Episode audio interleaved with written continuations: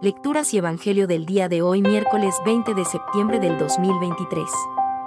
Primera lectura de hoy. Grande es el misterio que veneramos. Lectura de la primera carta del apóstol San Pablo a Timoteo. Querido hermano, aunque espero ir a verte pronto, te escribo esto por si me retraso. Quiero que sepas cómo hay que conducirse en la casa de Dios, es decir, en la asamblea de Dios vivo, columna y base de la verdad. Sin discusión, grande es el ministerio que veneramos. Manifestado en la carne. Justificado en el Espíritu. Contemplado por los ángeles. Predicado a los paganos. Creído en el mundo. Llevado a la gloria. Palabra de Dios. Salmo responsorial, Salmo 110. Grandes son las obras del Señor. Doy gracias al Señor de todo corazón. En compañía de los rectos, en la asamblea. Grandes son las obras del Señor. Dignas de estudio para los que las aman. Esplendor y belleza son su obra. Su generosidad dura por siempre. Ha hecho maravillas memorables. El Señor es piadoso y clemente. Él da alimento a sus fieles. Recordando siempre su alianza. Mostró a su pueblo la fuerza de su obrar. Dándoles la heredad de los gentiles. Evangelio del día de hoy. Tocamos si no bailáis, cantamos lamentaciones si no lloráis. Lectura del Santo Evangelio según San Lucas. En aquel tiempo, dijo el Señor. ¿A quién se parecen los hombres de esta generación? ¿A quién los compararemos? Se parecen a unos niños, sentados en la plaza, que gritan a otros, tocamos la flauta y no bailáis, cantamos lamentaciones y no lloráis. Vino Juan el Bautista, que ni comía ni bebía, y dijisteis que tenía un demonio. Vino el Hijo del Hombre, que come y bebe, y decís, mirad qué comilón y qué borracho, amigo de publicanos y pecadores. Sin embargo, los discípulos de la sabiduría le han dado la razón. Palabra del Señor. Reflexiones sobre las lecturas del día. En la primera lectura, San Pablo escribe a Timoteo, recordándole la importancia de la comunidad cristiana como pilar y fundamento de la verdad.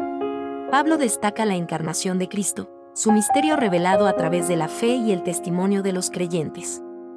Esta lectura nos anima a considerar la Iglesia como un lugar donde se proclama y vive la verdad del Evangelio y donde los creyentes son testigos de la obra de Cristo. El Salmo 110 es un canto de alabanza al Señor, quien reina en gloria y majestad. El salmista alaba la grandeza y la justicia del Señor y proclama que su nombre es santo. Este salmo nos invita a reconocer la majestuosidad de Dios y a alabarlo por su obra redentora. En el Evangelio según Lucas, Jesús compara la generación de su tiempo con niños que se niegan a responder a las invitaciones. Jesús lamenta que, a pesar de sus enseñanzas y milagros, algunos no lo reciben.